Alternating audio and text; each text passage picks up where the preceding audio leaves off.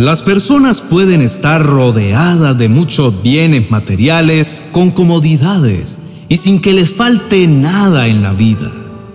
Pueden haber crecido en medio de muchos privilegios, ropa a la moda, con una buena casa, buenos coches, buen colegio, buenas vacaciones, fiestas pomposas, tecnología, en fin, rodeado de toda serie de lujos y placeres.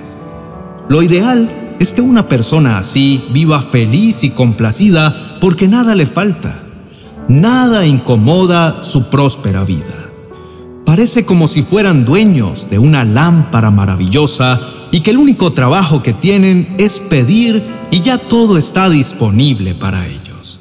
Pero no siempre se ven felices. La vida no consiste en solo tener, sino en disfrutar lo que se tiene. Lo que Dios nos da, sea mucho o sea poco. Las personas que han crecido rodeadas de opulencia, por lo general, no viven satisfechas. Siempre habrá algo nuevo que quieren tener y los mueve la ley del consumismo. El dinero no compra la felicidad, porque por abundante que sea la fortuna, hay cosas que son imposibles de pagar llegan a un punto donde la fascinación del dinero ya no les provee alegría ni satisfacción. Bien lo dijo el rey Salomón en el libro de Eclesiastés capítulo 1. En esta vida todo es una ilusión. Nadie se cansa de ver, nadie se cansa de oír. Nada es nuevo, todo ya existía. Vivimos como queriendo atrapar el viento Nadie puede comprender la sabiduría. Todo es vanidad de vanidades. Tener todo resuelto en la vida no es sinónimo de tener una vida plena. Los consejos del rey Salomón, dados hace muchos siglos sobre el dinero y sobre infinidad de temas, aún están vigentes. En el primer libro de Reyes, capítulo 10, versos 14 al 29, la Biblia narra con mucho detalle la superabundancia que tenía el rey Salomón en su época. Dice que él recibía cada año 22 mil kilos de oro, sin contar los impuestos de los comerciantes, los reyes de Arabia y los gobernantes del país. Solo por mencionar algunas de sus riquezas, la Biblia dice que su trono era de marfil revestido de oro finísimo todos los vasos y las vasijas de beber también eran de oro. Por eso llegó a ser Salomón más grande que todos los reyes de la tierra. Su riqueza era incalculable por la cantidad de lujos de oro, por sus carros importados y sus caballos. Sin embargo, el dinero ni las riquezas complacieron a Salomón. No podemos demonizar al dinero. Es importante tenerlo, porque nos provee bienestar y nos hace más fácil la vida. Pero debemos aprender a usarlo sabiamente. En realidad no es bueno ni malo. Lo que hace la diferencia es el uso que se le dé. Se puede despilfarrar, humillar a otros por no tener igual capacidad monetaria y también se le puede dar buen uso, ayudando a los demás, por ejemplo. A diferencia de las riquezas de Salomón, la mayoría de los seres humanos tienen que lidiar con la escasez y la pobreza. Y la palabra de Dios es la mejor fuente para alcanzar sabiduría para el manejo del dinero. Puede ser que tu situación económica actual sea tu talón de Aquiles, porque las deudas y los compromisos te quieren ahogar. No tienes suficiente para cubrir los gastos básicos de tu familia y llegas a un punto donde el desespero se apodera de tu mente. Mi querido hermano, Dios es el dueño de todas las riquezas. Su palabra dice que Él es el dueño del oro y de la plata, y creemos que es así. ¿No entiendes por qué tu vida es una continua tortura y por qué tienes que moverte en la cultura del no hay, no tengo, no alcanza? Llegar a este punto te agobia tanto que no sabes qué hacer. Dios no quiere que tu vida esté sometida a la escasez. Él quiere ayudarte a salir de esa trampa en la que el enemigo te ha introducido, engañando tu vida para mantenerte atado y acorralado. Dios tiene el poder para sacarte del oscuro túnel de la escasez financiera.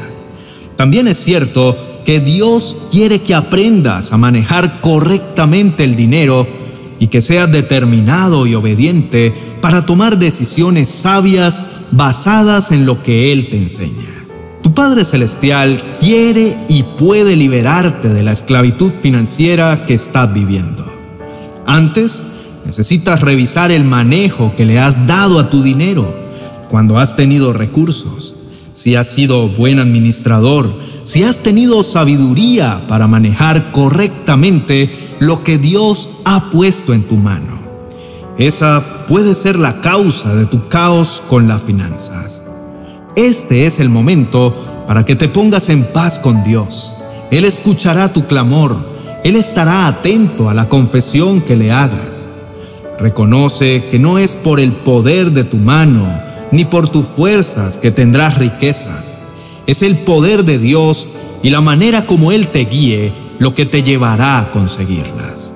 Pídele perdón al Señor por adquirir deudas innecesarias, por perder el control y haber quedado a merced de tus deseos, dejando que te dominen las compras compulsivas, por no ahorrar cuando tuviste la oportunidad de hacerlo, por no cancelar los compromisos a tiempo, desviando el dinero a otro tipo de compras solo para darte algún gusto extra.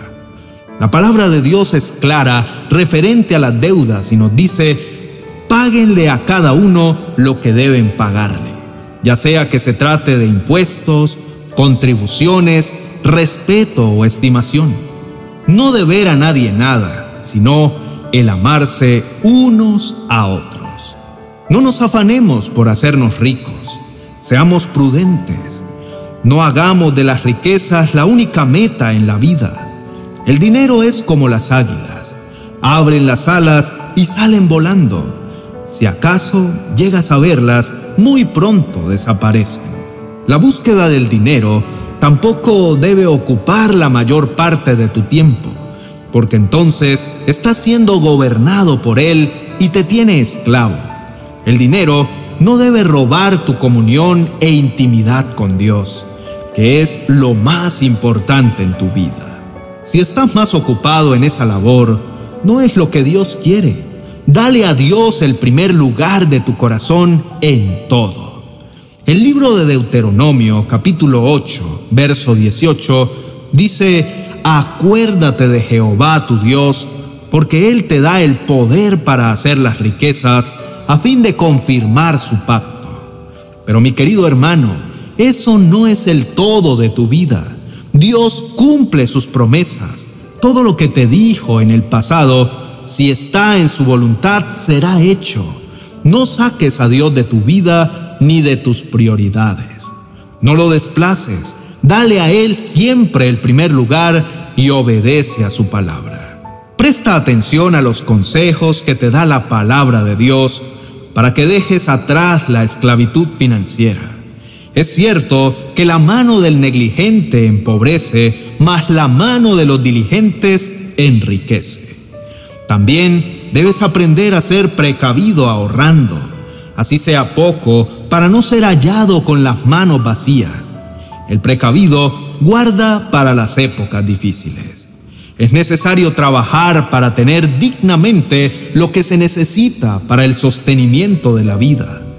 Ganar dinero en forma honrada es agradable ante los ojos de Dios. El dinero mal ganado para nada aprovecha y lo que realmente vale es la honradez. Tampoco te involucres en deudas innecesarias. El que pide prestado se hace esclavo del prestamista. Prefiere juntar dinero poco a poco para que hagas tus compras. Es mejor huirle a las deudas.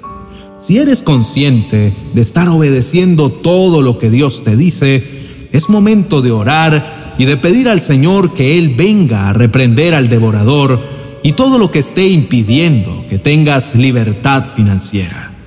Recuerda que Dios no necesita mentes brillantes, solo gente obediente. Una palabra suya será suficiente para cambiarlo todo. Hay una ecuación que no falla y es uniendo la palabra de Dios a tu obediencia.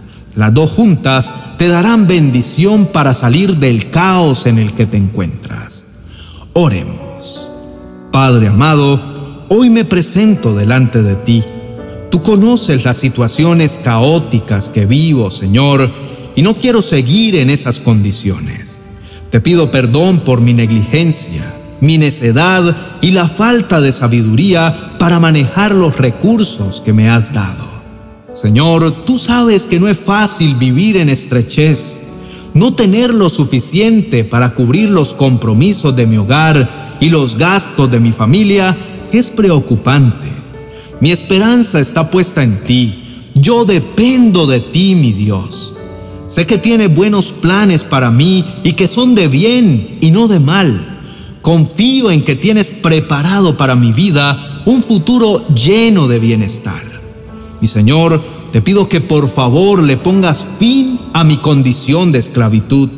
No quiero estar más endeudado ni depender de los prestamistas. Solo quiero depender de ti, mi Señor. Solo tú puedes ayudarme a soltar todas estas cadenas que me impiden ser libre. Señor, tu palabra me dice que el propósito que tienes con tus hijos es bendecirlos para cumplir tu pacto y tus promesas. Saca la escasez de mi vida, Padre bueno. Quiero soltar delante de ti todas estas cargas que me atormentan.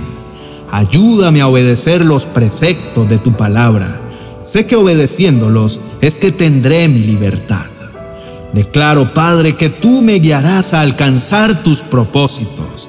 Seré cabeza y no cola, como lo dice tu palabra. En todo lo que haga y emprenda, me irá bien. No tendré que pedir prestado.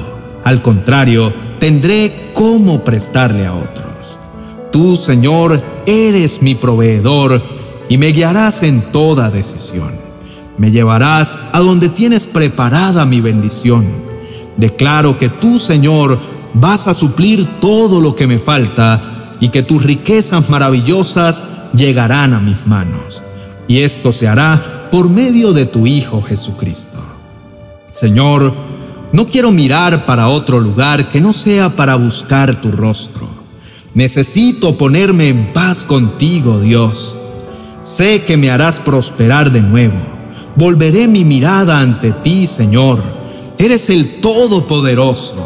Quiero obedecerte en todo y confío en que tienes la facultad de bendecir mi vida y multiplicar todo lo que llegue a mis manos. En el nombre de Jesús, amén y amén. Mi querido hermano, conocerás al Dios del poder, dueño del oro y de la plata Dispón tu corazón para obedecer lo que te enseña la palabra de Dios. Camina en esa obediencia y paso a paso se irán rompiendo las cadenas que te tienen esclavo. Dios hará honor a su palabra cuando vea que estás obedeciendo.